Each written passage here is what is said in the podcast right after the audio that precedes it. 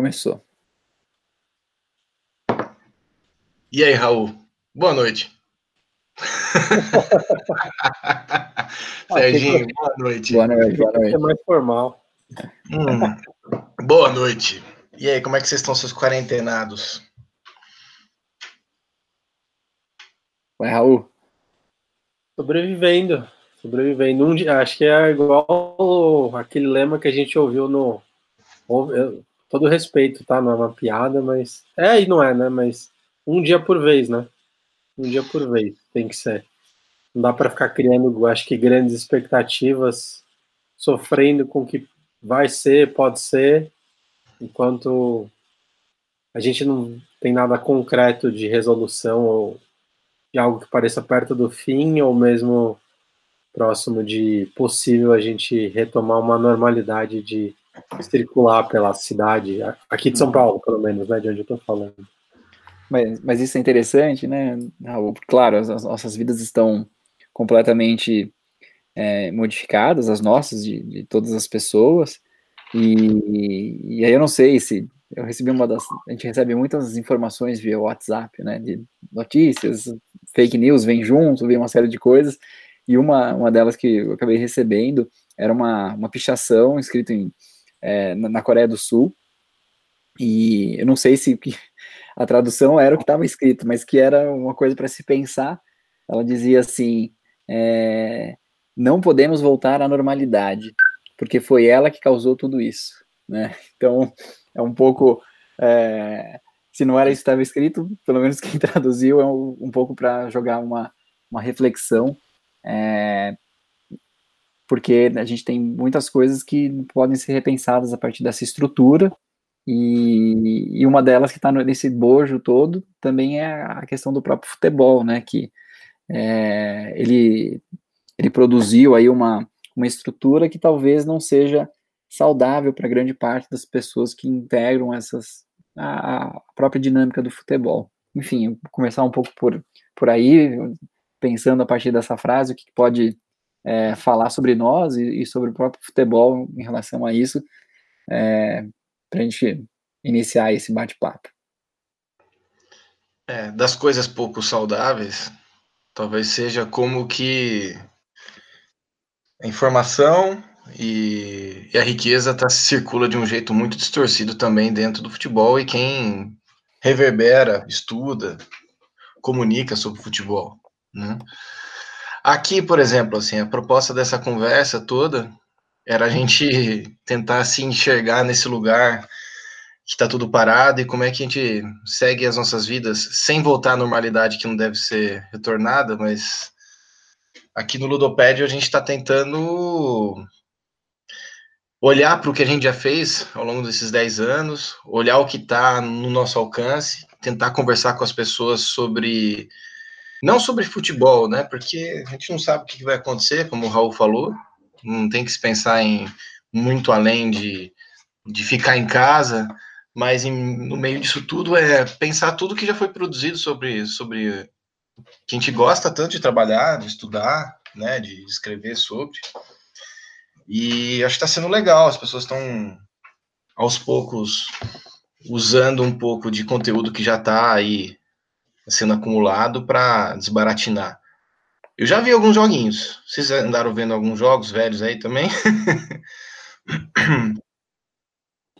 eu, eu assisti. É, acho que foi uma das soluções mais legais para compensar essa falta de, de futebol ao vivo, né? Pelo menos. Agora, jogo ao vivo é luxo, né? Vai demorar um tempo para ter. Então, inclusive, eu, como São Paulino, assisti São Paulo e Santos, né? O que teve no sábado derradeiro lá, naquela tristeza de portões fechados. E cheguei ao cúmulo de tentar ver Fluminense e Vasco, eu acho, que foi do Carioca também, no domingo, mas estava muito ruim. E ainda tentei assistir Ponte Preta e Guarani antes de, de, de, cair naquela briga no fim e tal. Mas eu tentei assistir porque eu pensei, cara, quando será que vai ter outro jogo ao vivo? Né? Acho que foi segunda-feira o jogo, do Derby Campineiro, né?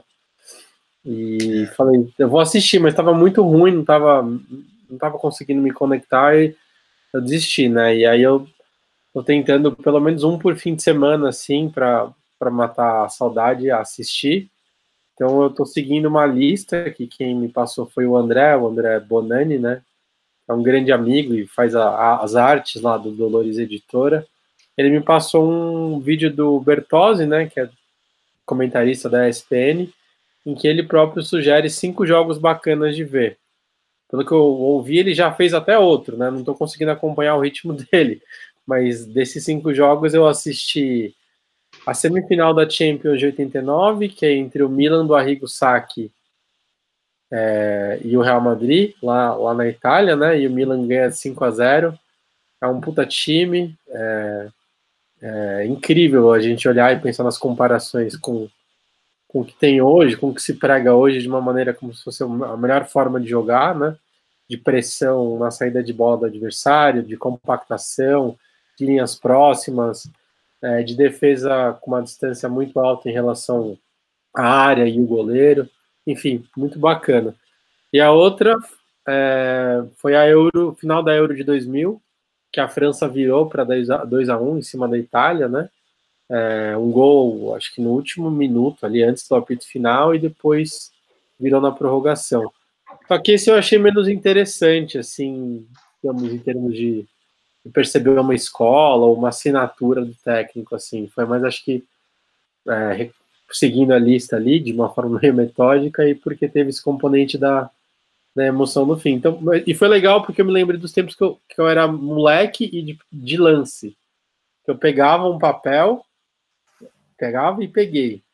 Anoto a escalação um por um, o número do cara, quem é o capitão, vou marcando cartão amarelo, substituição, e vou anotando lance a lance no papel.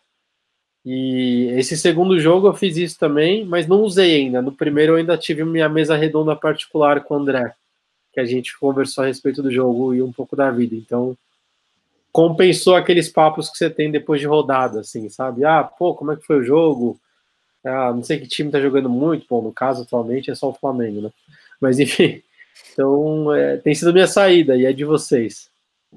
É, a sua saída, inclusive, dá uma ideia para a gente um dia fazer um subir um jogo clássico e fazer um comentário em cima do jogo, fazer uma, uma narração livre e deixar só os comentários em cima do jogo. A gente pode pensar numa coisa dessa aí, talvez um compacto do jogo, famoso VT, do que eu nossa, isso vocês também devem se lembrar bastante. Não tinha TV a cabo na época, mas de ver bastante na Band às vezes, com a voz ou na Band ou no SBT, com a voz do Silvio Luiz. Eu lembro de, ter, de ver uma das lembranças mais antigas de, de eu corintiano, é, de ver coisas do Corinthians à noite, assim, depois, horário do jornal, assim, passar aqueles 15 minutos de compacto. Era um Corinthians e Bahia, acho que talvez tenha sido um dos poucos gols do Zé Elias na carreira dele. Tem um gol do, do Zé Elias que ele chuta a bola, foi 3 a 1 esse jogo, Corinthians ganhou de virada. E não sei se foi o segundo ou terceiro gol do Corinthians, foi o Zé Elias, um, ele chuta quase caindo no chão, assim. Podemos pegar um VTzinho desse, né, para gente fazer uns comentários em cima, olha, de principalmente você jogando aí finalzinho dos anos 80, 90, tem uns personagens que eu gosto muito. Você falou do Milan, pensando no Gullit, mas pegar uma geração holandesa aí dá para fazer muito comentário legal. É. Não, legal. Eu não, não consegui ver nada é, desde que entrou aí o, o período da quarentena. É, eu intensifiquei os trabalhos online e isso tem tomado muito tempo mesmo de reorganização de um plano. É, como a minha principal atividade é, é ser professor, né? Eu eu já tinha os cursos preparados para ir lá, dar aula e fazer, porque são cursos que eu já ministrei outras vezes. E na hora que ele vira, né, para você ter uma interface com, com a turma via a computador, é outra coisa. Né? E isso gerou uma grande demanda de repensar essas estruturas e gerou uma grande demanda de, de reuniões. Então eu não consegui parar para ver nenhum, nenhum jogo. Então, o pouco que eu consegui parar foi assistir alguns filmes que estavam atrasados, falando, vamos sair um pouco dessa, é, dessas notícias do coronavírus e, e, assistir alguns filmes.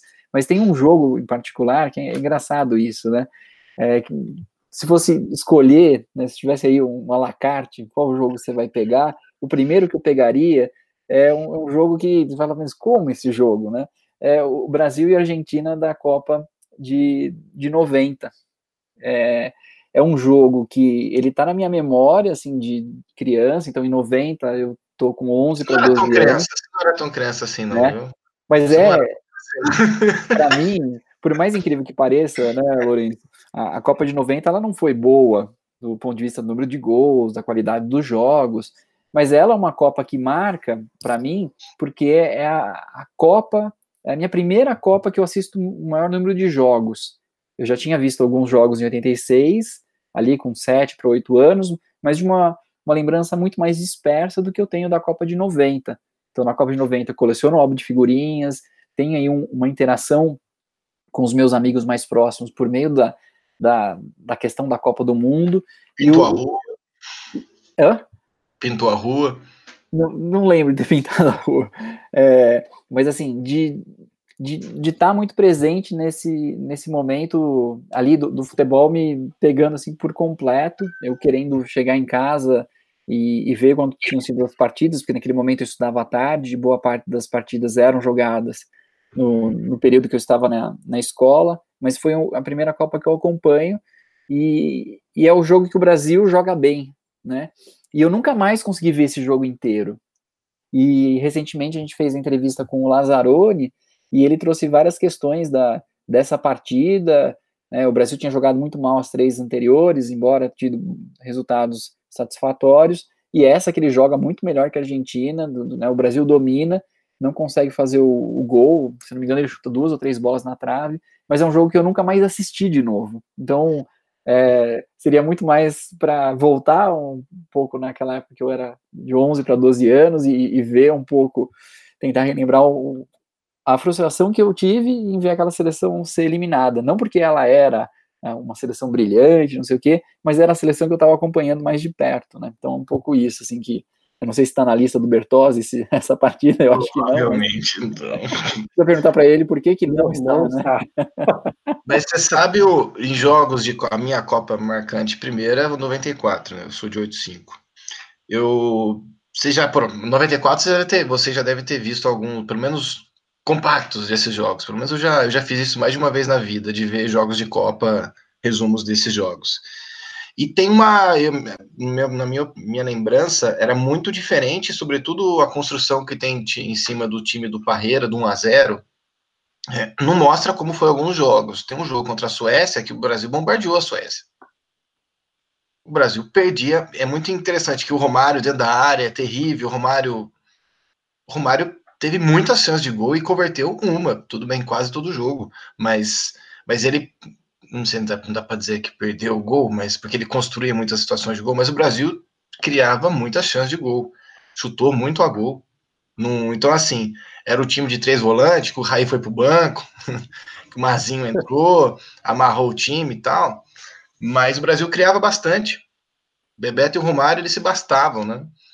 Isso é um negócio legal de ver também. Isso eu desconstruí de ver numa Copa depois de adulto, de ver esse jogo também, né? É, tem, tem, acho que tem uma fila boa, a gente pode pensar aí, o, o, Raul, qual que é o, você também, 90, você também certamente é 94, a sua lembrança de Copa, né, Raul?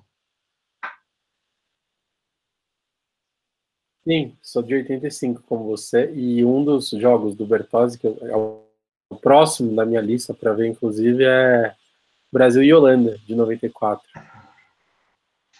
Puta jogo absurdo, mas esse jogo o Brasil sofreu. Tava tranquilo e Sim. sofreu, né? É, mas sofreu pra cacete. Não, acho que o legal. o legal desse momento é isso, né? É cada um poder brincar mesmo, né? Porque é brincar, assim, porque é, a gente até tem essa. Às vezes essa, esse vício, né? Cada um que estiver ouvindo, que assistir depois, é, de acordo com o seu trabalho, nem todo mundo, né? trabalha diretamente com futebol, como a gente aqui faz com pesquisa, com editora, com aula, né? É, tem essa dedicação muito mais intrínseca à, à profissão, né? Então, Ah, mas eu acho que é, eu tenho esse problema desde que eu era jornalistão mesmo, que é tudo que eu assistir, tudo que eu ler, tudo que eu conversar tem que de alguma forma se transformar em conteúdo, em algo que eu vou fazer, né? Vai virar um post, vai virar uma reportagem, eu vou entrevistar alguém, e agora com a editora é, vai virar um livro, é, existe livro, eu vou olhar um jornal antigo. Então, como, por exemplo, no meu caso, né, livro, é, a gente até disponibilizou o nosso primeiro livro, da Dolores Editora, o A Selva do Futebol, o PDF, né, é, para todo mundo baixar, tá no Ludopédio, né, pode baixar por lá, também tá no Clube Molotov, que é onde a gente vende os nossos livros, que é nosso parceiro lá também. Não precisa pagar nada, é só ir lá, clicar, baixar, já era. E a gente fez isso como uma, uma, uma contribuição, porque até é, por ser uma editora muito pequena, eu não tenho como me organizar para entregar os livros. Né? Seja pessoalmente, alguém aqui em São Paulo, seja eu ir até o correio levar os livros embalados e eu não sei nem como está a situação de correios agora, né? Se já começaram a fechar, se vão fechar daqui a pouco. Então, então eu estou de alguma forma muito mais relaxado quanto ao que eu estou curtindo. Claro que eu não consigo desligar completamente esse grilinho falante na minha, na minha orelha aqui. Ele está sempre dando ideias, sempre fervilhando e falando coisas. Mas, ao mesmo tempo, é, eu tenho conseguido curtir um pouco mais de uma forma despretensiosa. E de repente chegou um convidado que não esperávamos. é, esperávamos sim, mas ele chegou surpreendentemente. Sim. Bruno Rodrigues, do Futebol Café e jornalista da Folha de São Paulo. Tudo bom, Bruno? E aí, gente, tudo bem? Desculpa a intromissão no papo de vocês aí. É, acabei não recebendo a notificação no, Obrigado. Acabei não recebendo no celular, eu fui dar uma olhada lá, tinha uma mensagem do, do Raul, aí tentei conectar aqui as pressas, não muitas pressas, mas o mais apressado que eu, que eu consegui, né, para poder participar. Boa noite aí para todos. Boa noite, Bruno. Seja bem-vindo, não invadiu não. E o legal tá... é que o, o... Fala, fala, Marco. Eu? Não, pode falar, fica à vontade. É, não, pode falar. Não, eu queria falar que, é, como a gente estava nesse papo de livro, de o que fazer, o que a gente estava falando, Bruno, de como também é um momento para relaxar um pouco de consumir, de curtir coisas de futebol, seja livro, seja vídeo, o que for, sem necessariamente, como todo mundo aqui é muito ligado ao futebol, né? Não necessariamente transformar isso em algo, né? Transformar. Talvez você não, porque você está home office, né, da Folha e está tendo que produzir coisas mas aí você chegou bem na hora, por, acho que porque teve a reportagem que você fez recentemente. Você até mencionou a Dolores Editora, a editora Grande Área também é uma editora muito legal de futebol. E uhum. fez uma lista muito muito bacana do que ler, do que ver, do que ouvir nesse período, né? Foi uma coisa que uhum. logo veio da edi dos editores que eles pediram, ou já foi sendo um movimento natural que você mesmo estava se organizando? listando o que você é, queria curtir, o que você queria pirar, como é que foi? A ideia, na verdade, partiu do, do meu editor de fazer um guia, isso que você falou, coisas que a gente pudesse consumir nesse período aí, que a gente não sabe quanto vai durar, sabia muito menos há, uma semana, quando eu publiquei, né? Então eu comecei a selecionar algumas coisas, fui ver o que a Netflix ia soltar, por exemplo, de, de série, de filme, né? A Netflix soltou algumas coisas recentes. Fui ver se tinha algum do, é, autor que colocou à disposição, antes mesmo de você colocar os livros da Dolores, já tinha alguns autores no Twitter que eu acompanho por causa do blog, que vinham colocando né, é, livros à disposição, edições gratuitas de revistas. Então, quando o meu editor falou, eu já tinha eu já tinha uma ideia de tudo que ia entrar. E aí foram, eu fui adicionando algumas coisas ali. Até como eu te falei, né? Eu sabia do seu plano de colocar os livros da Dolores, é, o livro, né, no caso, A Selva do Futebol, e, e, eu coloquei lá antes mesmo de você soltar, porque acho que era uma oportunidade também das pessoas conhecerem a editora, de buscarem a leitura, mas é, é, essas coisas todas, essas ideias já estavam todas reunidas. Eu só precisei, acho que, de um, de um clique ali do meu editor de falar, cara, vamos dar um guia é, para quem vai ficar sem futebol na TV e precisa buscar futebol em algum lugar. Eu falei, vamos. E aí bati a nota e fiz. É uma coisa até rápida e fácil de fazer. Mas, mas partiu disso. Eu já, já vinha reunindo essas coisas, falando muito sobre isso no, no Futebol Café. E o Daniel, meu editor, pediu para eu, eu fazer algo para a Folha. Né? Então o negócio saiu natural. É, nesse momento agora, Bruno, é muito conteúdo sendo trocado, né? A gente, a gente não, não apoia, mas muito conteúdo né, de uma neopirataria também, de coisas aí que, que não tem acesso para muita gente também. Não apoiamos isso, pessoal. Compra os livros, pá, respeita os autores. Escritor, tá tudo fodido, pelo amor de Deus. É, mas é um momento de. Como o Serginho fez uma fala no começo, é, é, para em resumo, que é mais ou menos do tipo que a gente não pode retornar à normalidade, porque a normalidade que ela é, tem responsabilidade sobre o que a gente está vivendo hoje, né? Se não diretamente, mas sobre a, as consequências agravadas pela pandemia, etc. É, hum. é o momento da gente pensar de maneira solidária, né? Pensar de maneira cooperada eu acho que até foi um motivo que inspirou também a conversa, assim, ah, vamos chamar o pessoal, conversa, pô, ele é meu brother, pô, não sabia, vamos sentar, vamos conversar com todo mundo, vamos conhecer o povo, né? É, eu acho que é uma hora para a gente, já que está todo mundo quarentenado, está todo mundo, alguns conseguindo fazer home office, alguns procrastinando bastante, alguns mobilizados mesmo por, por conta de, e aí com um emprego arriscado, a gente sabe que a gente faz parte de uma parcela privilegiada ainda, né? Mas, diante de tudo isso, contente que a gente pôde reunir aqui a Dolores, o Bruno, que é um que é jornalista da Folha, mas tem, conheço ele pelo Futebol Café, né? E, e nós do Ludo aqui também, espero que a gente possa construir mais pontes aí com a galera, né? Para jogar junto nesse período que tá todo mundo de molho. Fala, Serginho, essa cara sua feia aí, o que, que você quer falar? Não, e, é, não perguntar pro, pro Bruno se a ideia do, do guia, que talvez fosse o pontual, numa esperança de voltar tudo muito mais rápido, se isso vai ter uma continuidade, né? E, e aí, emendando um pouco da nossa conversa, do, o Raul estava falando de vídeos que ele tem assistido de, de, jogos completos, e se fosse lá fazer o guia né, de jogos completos, qual que você gostaria de indicar? O meu, eu acredito, foi o inusitado, era o Brasil e Argentina da Copa de 90, eu expliquei um pouco o motivo, depois você vai ter que voltar aí o, o vídeo para ver, mas é porque foi a Copa que eu mais assisti, assim, de a primeira, né? Da, depois disso, todas as outras tive uma proximidade, mas é, é, o jogo que marca. A gente fez uma entrevista pelo Dopédio com o com Lazzaroni, é, e ele fala muito dessa partida, e é muito legal porque ele, ele vai trazer o relato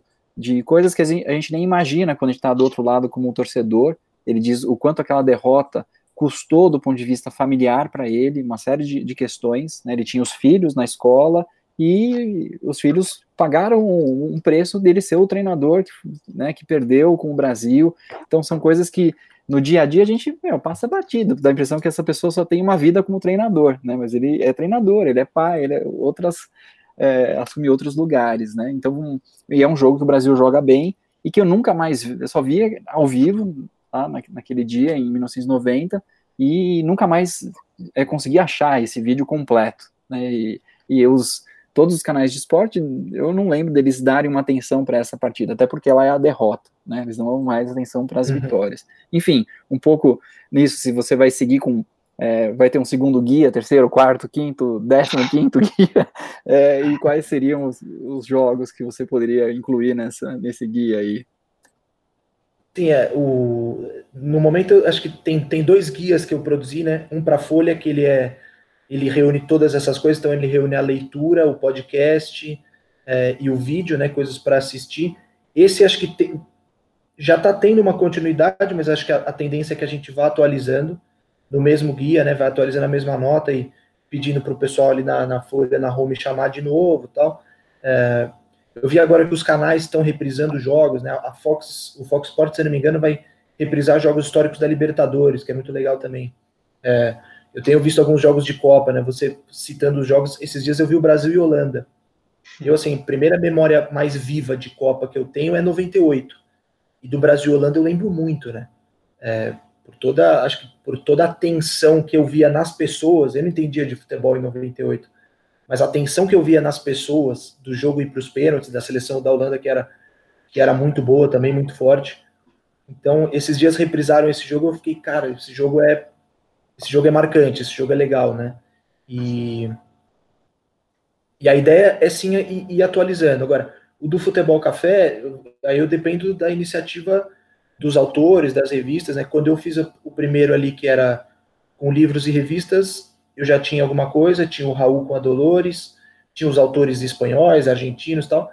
E aí teve uma revista da Irlanda, né, a Pog Mogol, que é uma revista de futebol da Irlanda, que eu já falei sobre ela no blog, colocou à disposição algumas edições também. Então, eu acho que, tendo em vista que é, uma, é um. Esse momento da pandemia, ele não vai ser tão rápido quanto a gente gostaria, né? A gente está vendo que a coisa vai se estender por um tempo ainda. Eu acho que essa, essa solidariedade ela vai ela vai aflorar nos próximos dias, nas próximas semanas.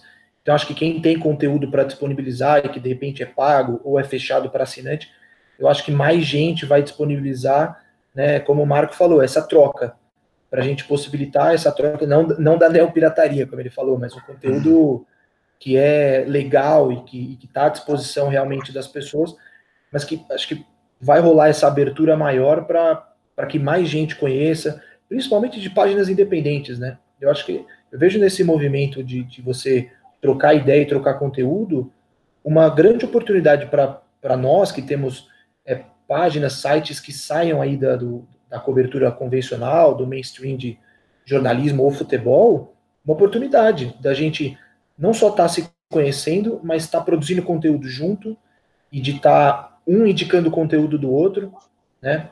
Eu vi hoje, por exemplo, vocês no, no Ludoped já indicando documentários, que é uma coisa legal pra caramba também. Tem muita coisa à disposição aí para as pessoas assistirem. Então, acho que é, um, é, é isso, né? É um, é um, momento em que a gente está muito disposto a fazer com que as pessoas nos conheçam, mas também a conhecer o conteúdo dos outros e aproximar as relações. Né? Eu, eu tenho uma relação mais próxima com o Raul por conta da editora, é, mas da, da, gente também está podendo aproximar essa relação e, e, talvez ali começar a produzir coisas juntos, coisas legais. É, eu vejo esse momento. E assim, para encerrar, né, senão vou ficar falando a noite inteira aqui, a ideia é ir atualizando o guia assim, a depender de quanto tempo a gente vai ficar. Né? Talvez aí uma segunda edição, uma terceira edição, coisas mais setorizadas, então um guia só do que ler, um guia só do que assistir, para também não ficar um trambolho, uma coisa, né? Muito grande, é, mas a ideia é, é, ir atualizando, até porque eu não vejo né, um, um, cenário muito próximo aí da gente estar tá, tá livre desse, desse esquema de isolamento e home office, confinamentos e, e afins. Sem dúvida. O Raul, como é que como é que tá a sua produtividade como CEO da Dolores? Olha, eu mandei todos os funcionários direto para casa. mas todos os dias eu fico em cima, não deixo um. Bom, para quem tá vendo a primeira, para quem não conhece a Dolores Editora, né, que espero que sejam muitos que não conheçam, possam vir a conhecer. É uma editora super pequena que começou ano passado e sou eu, Raul, que cuida da, da editora basicamente, né? Eu parcerias importantes com o Coletivo 82, que é quem faz os projetos gráficos dos livros, me ajuda nas principais artes. Tem uma grande parceria com o André Bonani, que faz as ilustrações de capa, fez da Selva do Futebol, vai fazer do segundo livro, que é Plumas, Arquibancadas e Paetês, uma história da Coliguei, que estamos fechando o livro agora nesses próximos meses. Então eu tenho parcerias muito importantes é, e também assim eu tenho essa essa amizade muito legal com o Bruno que a gente acabou se conhecendo, né? Então ele acaba ele tem muito mais plataforma assim, né? Muito mais público do que eu. Então às vezes tudo que ele fala às vezes é, ajuda a mais pessoas conhecerem, por exemplo. Eu não pago nada para ele, não é jabá. É, se eu pudesse, eu faria anúncio no blog e tudo, mas não estou nesse nível ainda. E. Parar, parar, parar. É, quem sabe um dia. E então, cara, então, só tudo isso para as pessoas entenderem que tudo passa por mim mesmo, né? Então, o livro que eu estou editando, o, o, meu, isso é, eu me enrolei aqui falando, mas é assim, eu tenho uma conversa muito legal que a gente faz semanal, eu e o Otávio Nagano. Para mim é estranho falar Otávio Nagano porque ele é conhecido como Limão, mas ele é lá da 82, né? E como a gente divide escritório também, além de eles fazerem um projeto gráfico, né? A gente tem trocas muito muito bacanas assim de pensar em negócios, empreendedorismo, cenário atual de comunicação, de artes, de várias coisas. Então ele é um parceiro muito legal. A gente começou a ter umas trocas semanais, porque como eu sou muito sozinho, para eu tentar pensar um pouco melhor os rumos a seguir na, na Dolores. E uma das coisas que eu é, saquei com ele, com o insight que ele me deu ali, é que eu tinha que parar de querer abraçar o mundo, né? No sentido de é, fazer administrativo, financeiro, comercial, marketing e editorial, tudo de uma vez, tudo na semana, tudo eu, né? Eu já tenho os parceiros para as coisas mais importantes, né? Mas que eu deveria, assim como um conhecido nosso, é mais próximo do, do, do Limão, que é o Ricardo Nucci, que ele também tem uma empresa igual a minha, ele faz tudo, né? Que, que é você se concentrar em, uma ou duas coisas por vez, né? Então não adianta você querer fazer tudo. Então agora eu vou mudar todas as redes sociais, vou fazer fechar dois livros e vou conseguir colocar os livros, né, isso antes da pandemia, em todas as livrarias é, de esquerda de São Paulo e ao mesmo tempo vou ter ações de marketing para divulgar. Não, não dá. E aí eu entendi que, que eu, duas Pera coisas aí, que eu mais. Para tudo, você é de esquerda, Raul? Como assim? Eu sou de esquerda, sou de esquerda. Cara, meu Deus do céu. Vou, vou sair desse Desculpa a piada. É que de, essa semana, para, não sei como, tinha um povo que descobriu algumas coisas sobre o ludopédio. Impressionante. Só queria fazer essa observação, que depois de 10 anos, gente seguindo a gente há sei lá quanto tempo. Você quer dizer, então, que isso é um site esquerdista? Ah, as pessoas que descobriram essa semana eles falavam assim, mas eu tô aqui só para falar sobre futebol, não sobre política. Volta a falar de futebol, para, sai disso. É, é o lugar certo, né? Pra... Não, só queria, só fiquei chocado com essa informação. Eu vou pensar se eu continuo na conversa ou não.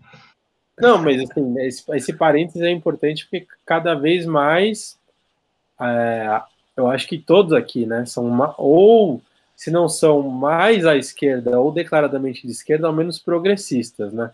E hoje em dia, esse mínimo de você se dizer e se colocar de forma progressista e humanitária, solidária, coletiva e o mínimo de bom senso já parece que é um assinte para. É, e aí não nem ter meias palavras, né? Para pessoas que, na verdade, ou são retardadas mentais, ou infelizmente são ludibriadas por retardados mentais, né? E não vou nem entrar nesse mérito, porque vamos falar de futebol, né? É para falar de futebol. E aí, voltando, mas só para completar, é, então eu me decidi me dedicar a duas coisas, que é o que eu já vinha fazendo, eu estou continuando fazendo no home office, né? Que é renovar o perfil do Instagram ali. Eu, tô, eu vou ter um Instagram, a Dolores Editora vai ter um Instagram que vai ser meio que uma vitrine. Vão ter é, blocos de posts para cada publicação.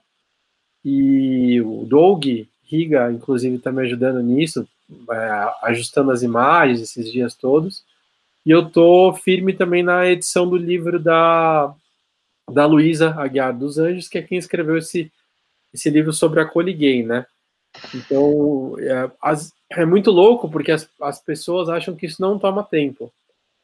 Mas toma muito tempo. É, a edição, por exemplo, é, eu acho que também é uma coisa que eu cada vez mais tenho percebido e tenho visto que é diferente pelo meu jeito, talvez por uma formação como jornalista, uma experiência como jornalista, e mesmo pelo meu jeito de querer conversar, querer entender, é, ser mais aberto e menos ditatorial, como alguns editores são né, no jornalismo.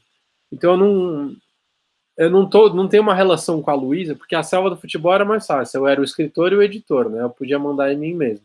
Agora, no caso da Luísa, a gente tem muitas trocas.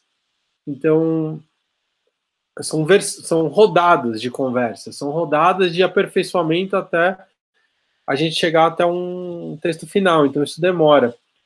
Mas é muito gostoso, só que aí eu não consigo abrir espaço para muito mais coisa. Desculpa. Além disso, então, atualmente é isso que eu tenho feito: editado livros sobre a cor gay. Estou terminando também de renovar o meu Instagram e tenho lido o livro do Guardiola, o segundo, escrito pelo Marti Perano, que é da Grande Área. Um abraço ao Gabriel da Grande Área, o editor de lá, inclusive, um cara muito bacana. A gente troca algumas figurinhas. Acho que ele também já conversou com, com, com o Bruno algumas vezes, acho que com os meninos do Ludoped. Que, que se, fica, fique aqui ao vivo, é, que fique aqui o registro e um convite para ele participar, né? Porque seria legal ele falar ó, um dia desses também. E quero saber de vocês também, que, que, como é que vocês têm tocado aí, cada um, o seu dia a dia. Deixa para o Bruno falar.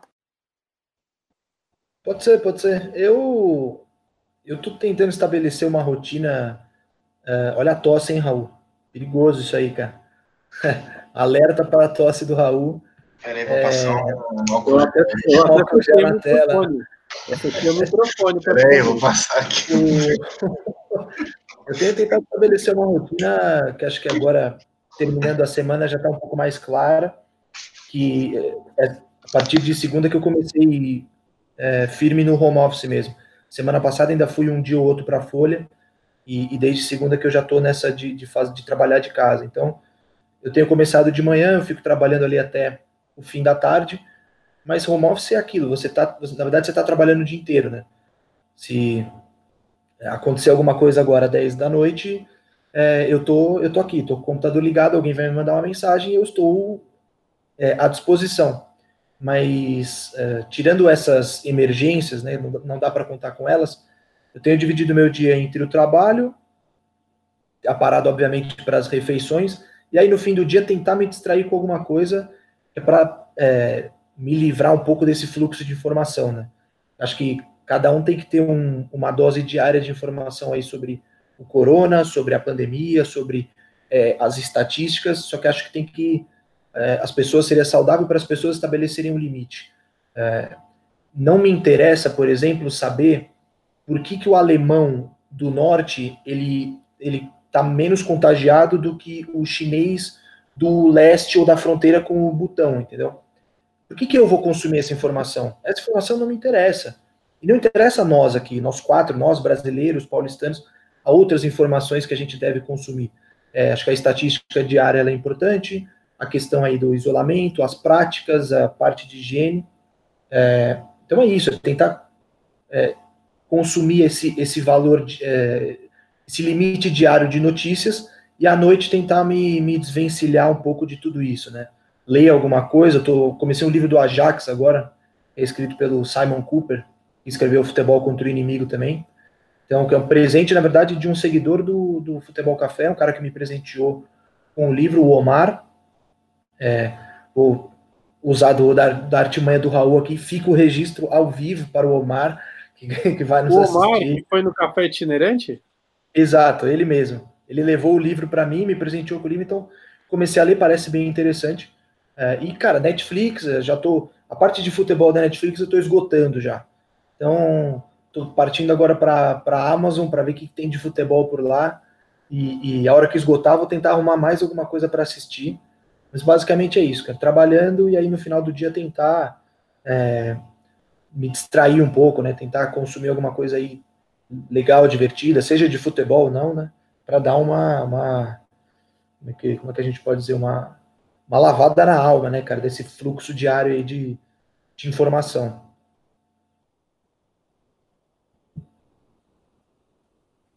O áudio, Lourenço, está fechado, seu. Tem que desbaratinar mesmo, gente. Não tem jeito. Eu até tô vendo algumas coisas de futebol. Comecei a ver o English Game. É, confesso que, apesar de estar achando uma direção boa e tal, eu tô achando os diálogos um pouco. É, como posso dizer assim? Diretos demais, assim, muito literais. Então, em alguns momentos fiquei um pouco frustrado, mas ao mesmo tempo a direção tá legal, historicamente tá bem, tá bem construído, tal. Mostra diversos embates de classe, em, discussão do amadorismo no começo, mas tá no comecinho. Eu tô vendo séries de assuntos diversos, assim. Você falou da Amazon, comecei a ver o Preacher. é muito pesado. Não parei de assistir porque eu tenho insônia. Ficou muito, ficou muito caótico. Mas é, eu acho que tem que ser por aí mesmo, Bruno, porque é o dia inteiro a gente sendo bombardeado, né? É o dia inteiro. E quando você para, você fecha uma conversa aqui, ah, não, chega de falar desse assunto, alguém que você comentou alguma coisa no começo do dia, não te respondeu e te responde aqui, retoma uma conversa. Eu tenho participo de grupo de bolão. Então imagina a ociosidade dessa rapaziada, porque era só discutir assuntos de bolão e bet 365. Agora é só isso, bicho. Então assim, teve até bolão para saber o, o, que que o Morão ia falar. e aí caiu o, o discurso do, do Morão. O que, que, que aconteceu? Puta merda, todo mundo perdeu a aposta. É, mas é isso, tem que desbaratinar. E eu acho que nem só futebol. Futebol me traz gatilho também para pensar em coisas que eu preciso fazer do Ludopédio no dia seguinte. Então, assim, às vezes é ver outros conteúdos que não tem nada a ver com esporte, não tem nada a ver com o que eu estou fazendo, né?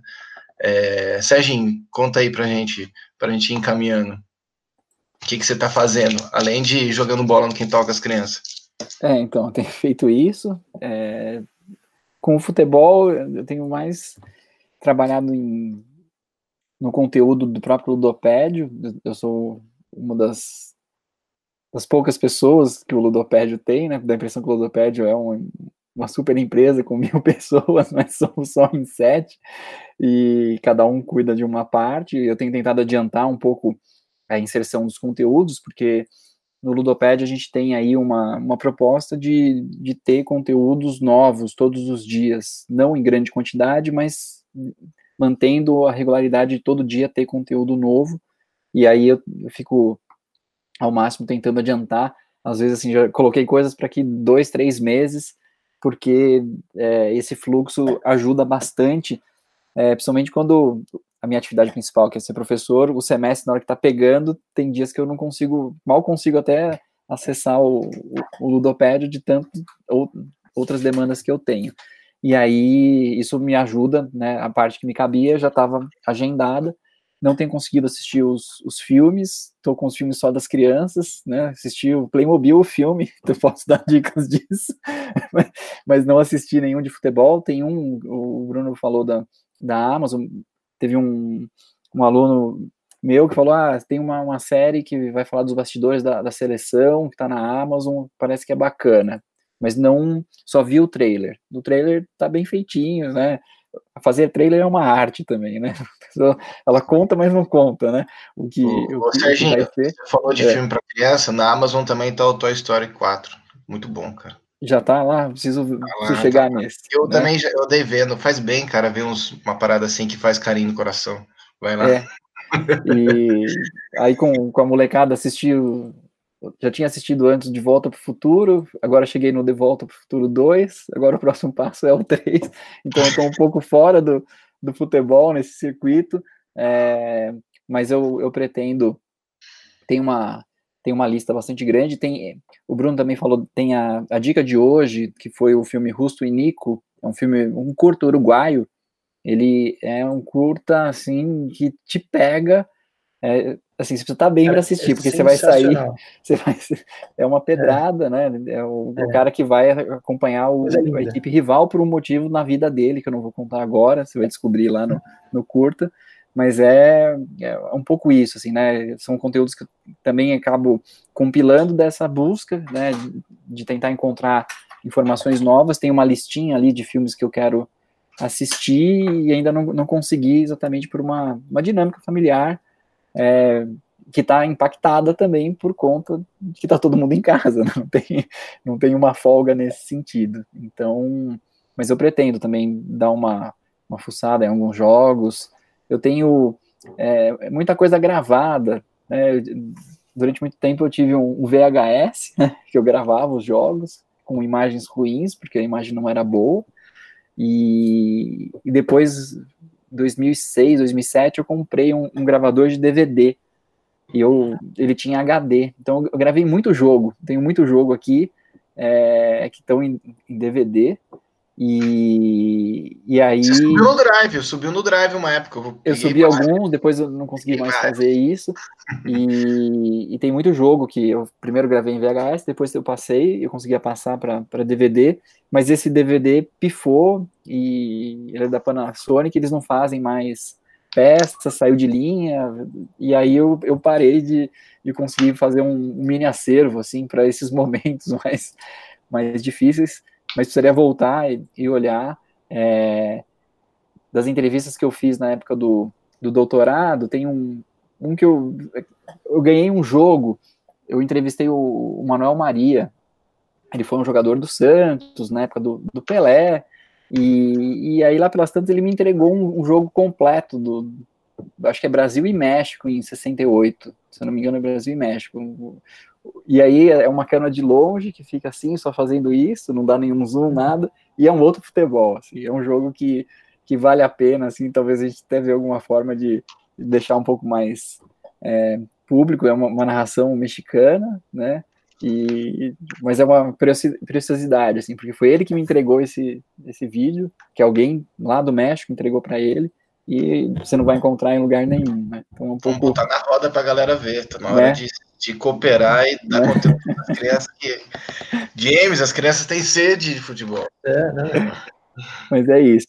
É, mas essa, essa é a época para você tirar essas coisas mesmo da, do, do, das caixas e da. Hoje, por exemplo, eu tenho uma coleção modesta de cachecóis de futebol, né? Então, eu viajo, tento trazer algum cachecol de time, alguma coisa diferente.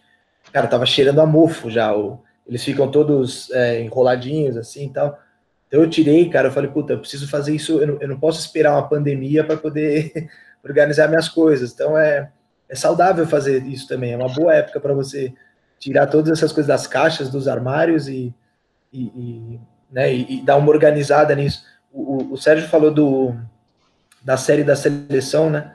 Eu, pela, pela Folha, eu escrevi sobre essa série porque a Amazon fez um convite para nós. Nós fomos até o Rio conversar com o próprio Tite, Havia uma proposta de conversar até com. Era o Tite e o Daniel Alves na ocasião. Só que o Daniel Alves não pôde ir por conta de uma, questão do calendário do, do, Campeonato Paulista. Naquela época em que tinha o Campeonato Paulista, que se jogava futebol ainda, é, não deu, não deu para ir. Mas rolou a conversa com o Tite, foi muito legal. E é interessante porque o Tite é um cara que ele nunca gostou muito dessa exposição. Vestiário para ele é um é, aquela coisa do lugar sagrado, né, do, do, do jogador e do técnico ele nunca gostou de, de gente que não é do vestiário lá dentro. Tanto que, em, acho que em 2006, quando ele estava no Corinthians, ele briga com o Kia, porque o Kia Jorabichan entra no vestiário no jogo do Corinthians. E aí tem um bate-boca que quem segura as pontas é o André, o André Sanches. Vejam só, quem, quem dá uma apaziguada na situação, se eu não me engano, é o Andrés. E o, o Tite discute com o Kia porque ele, ele entende que o vestiário é o espaço dele. Aí tem toda essa questão de como o Tite ele vai abrindo espaço para o para o pessoal da Amazon, para a equipe da Amazon, e no fim, cara, quem, quem for assistir acho que vai poder também ter essa. É, tirar a própria conclusão, mas acho que vai ter essa visão também. O Tite é a estrela do documentário. Ele, ele parece. Parece que é, tudo que ele quis fazer da vida dele era, era um documentário daquele ali, porque é impressionante como ele assume um papel de protagonista, o Neymar cortado, né, por conta da lesão, e tem toda. O documentário aborda a questão do, do da acusação do, de estupro, é, mas sem o Neymar, cara, o Tite ele protagoniza é, ferozmente assim, o, o, a série, né? Isso, isso é muito interessante de ver como um cara que era cético em relação a isso, e ele reconhece isso quando a gente conversa lá no Rio, e passa a, a ser a, a, estrela da, do Brasil campeão, né? O bom dessas coisas que já aconteceram é que não tem spoiler. Então, no fim, você sabe que o Brasil é campeão. Então, não, eu posso falar abertamente aqui que o Brasil vai vencer a Copa América no documentário, porque ele já venceu, mas. É, é, assim, é, é, legal porque tem o bastidor, algumas imagens interessantes, mas é bem. É bem. Bem para cima, assim, né? Bem. Ufanista. Coisa bem, bem positiva. É, bem legal e tal, tudo muito positivo, tudo muito bacana, mas, mas do ponto de vista de, de algumas imagens, alguns acessos que a gente não tem, né? É, é legal. Bem massa. Ô, meu povo, vamos descansar para mais um dia de quarentena? Bora. Beleza. Bruno, prazer conhecê-lo. Se você vê alguém, alguém muito ativo e irritado no, no Twitter nos últimos dias, sou eu. Está na hora de, como diz o Vitor, que é um outro que também está sempre no Twitter, assumindo nosso Twitter, está na hora de tocar o gado. É, então, certos momentos é, é isso, né? A gente vai falar, vamos tentar conciliar, mas agora é o momento que tem uma régua, né? Tem uma regra muito clara para gente. Quem puder, fique em casa. Quem não puder, paciência, se proteja, mas não atrapalha, né? E seguimos, seguimos e vamos embora. Tá bom? É isso, é isso aí. Prazer conhecer vocês também. Desculpa o atraso aí, cara. Tava esperando aqui o toque do, do, do Raul. Quando chegou, eu já estava atrasadíssimo. É, mas legal que deu para que deu para participar um pouco com vocês aí. E, e vamos tentar repetir, cara. Próximos. Vamos. Essa quarentena vai durar. Essa quarentena vai durar um tempinho ainda. A gente vai vai Nossa. precisar dar uma uma distraída aí. Quero fazer uma pincelada. Final. Claro, claro. Acho que só, só quero amarrar o que você falou da importância de. Provavelmente quem vai assistir também é super aficionado por futebol, curte muito futebol, mas que também é, sim, mesmo uma oportunidade de experimentar coisas, né, para fora de futebol. É, e eu, como alguém que gosta muito de livros, é, é, acho que vou reforçar aqui, acho que é meu papel reforçar que as pessoas experimentem, arrisquem um livro que tem em casa, é, seja algum que não é seu, mas alguma coisa de literatura, sabe? Porque isso abre a nossa cabeça, dá outras ideias, também faz que nem o Bruno falou de é um momento que você desconecta um pouco de outras coisas e pode, pode ser muito legal descobrir a literatura não só de futebol, eu vou só mostrar o que eu estava lendo agora, que acabou recentemente, que esse daqui é a Fúria, da Silvina Ocampo. Ela foi casada com Adolfo Bioy Casares, era daquela turma do Jorge Luiz Borges e tal. E reforçar, e quem quiser, reforçar não só o convite para olhar a reportagem do Bruno, que eu acho que tem muitas dicas legais lá. Ficar sempre conectado né, no Ludopédio, porque todo dia tem conteúdo, tem muitos artigos, muitos textos, muitas indicações também. E para quem não baixou e quer ler um livro de futebol, A Selva do Futebol, que é esse daqui, da Dolores Editora, está disponível para download. Tem o link no Ludopédio, tem o link lá na reportagem do Bruno, da Folha de São Paulo. E, se ninguém quiser falar mais nada, pode falar depois. Eu quero só ler um trecho do livro eu sou um ótimo editor porque eu faço propaganda menos do meu e mais do rival, do concorrente. Mas que eu não considero assim, né? Que é um pedaço do livro do Pepe Guardiola, que o próprio Gabriel acho que traduziu isso daqui. O primeiro foi o André Kfouri, né? Não, é, o segundo foi o André Kfouri, o primeiro que o Gabriel traduziu. Mas tem um momento que ele fala sobre cultura de equipe e ele acaba citando um livro dos All Blacks, né, que chama Legacy. Ele fala assim, eu vou ler porque eu acho que merece é, parece besta, mas eu vou co colocar aqui. Devemos fazer as coisas corretamente para que ninguém mais deva se ocupar delas, porque ninguém além de nós mesmos deve cumprir nossas tarefas.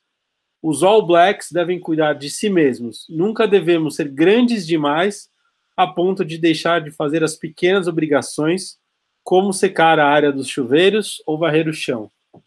E é um momento em que ele fala de cultura de equipe, que é tentar construir esse espírito, né, essa cultura, pode variar a palavra, mas também é um caráter de é, ninguém no mundo é bom bastante que não possa se arriscar na cozinha, possa se arriscar, dar uma faxinada, que todo mundo pense nisso para o dia a dia, todo mundo que está em quarentena, que ainda está com dificuldade, às vezes, para dar uma mão é, para outra pessoa com quem mora junto, é, mesmo seja se você está com a sua família, com um companheiro ou companheira, mete as caras, arruma a casa, você vai descobrir coisas muito boas, isso acaba desanuviando a cabeça também, e você se apropria mais da sua vida também. Então, acho que é uma boa oportunidade para todo mundo fazer isso. Eu não estou falando aqui como se eu fosse o senhor da verdade ou eu já fizesse isso sempre. Também está sendo para mim. Não, isso aí, Raul, só para também dar um relato familiar, né? É, eu tenho dois meninos, um de cinco, um outro de sete, e aí essa semana, com a energia acumulada, eles foram ajudar na, na limpeza, e lá pelas tantas eles viram, nossa, como cansa isso aqui, né? então, é, é, tá vendo? Porque é muito fácil ter tudo tudo limpo, tudo arrumado, e de repente eles estão lá tendo que fazer essa, essa tarefa que para eles é praticamente invisível, porque acontece basicamente no Não é que eles madrinha, estão né? na, na escola, né? Então é, é um pouco um exercício também de, de enxergar o, o que, que é óbvio, né? E, e, o óbvio muitas vezes precisa ser dito e, nesse caso, vivenciado. E acho que é um momento para essas experiências, até para a gente não, não enlouquecer, né? Porque na hora que acabar a, a lista das dicas lá que o Bruno vai dar, todas, né? Das 150 listas que ele vai fazer para cada coisa, né? o que, que a gente faz depois disso? Então, um pouco isso, é, para a gente também é, tentar é, se recriar dentro desse processo e quando a gente for depois voltar em outros papos e trazer também mais gente, pensar que futebol volta depois disso tudo, né? Acho que pode ser um bom exercício para a gente é, conversar. Será que esse modelo de futebol também ele, ele vai ser altamente impactado, eu acredito, por conta dos valores astronômicos que estavam lá postos, mas isso vai ficar para outro dia, e foi muito bom misturar é, Ludopédio, Futebol Café, Dolores, e deu um, um, resultado muito bacana. Eu, pelo menos, gostei. Espero que todo mundo que vai assistir goste também. Obrigado, pessoal. Boa noite. Valeu. Linhe para as mães. Cuidem da saúde mental. Valeu. Um abraço. É, é isso aí. Valeu, gente. Valeu, valeu, gente.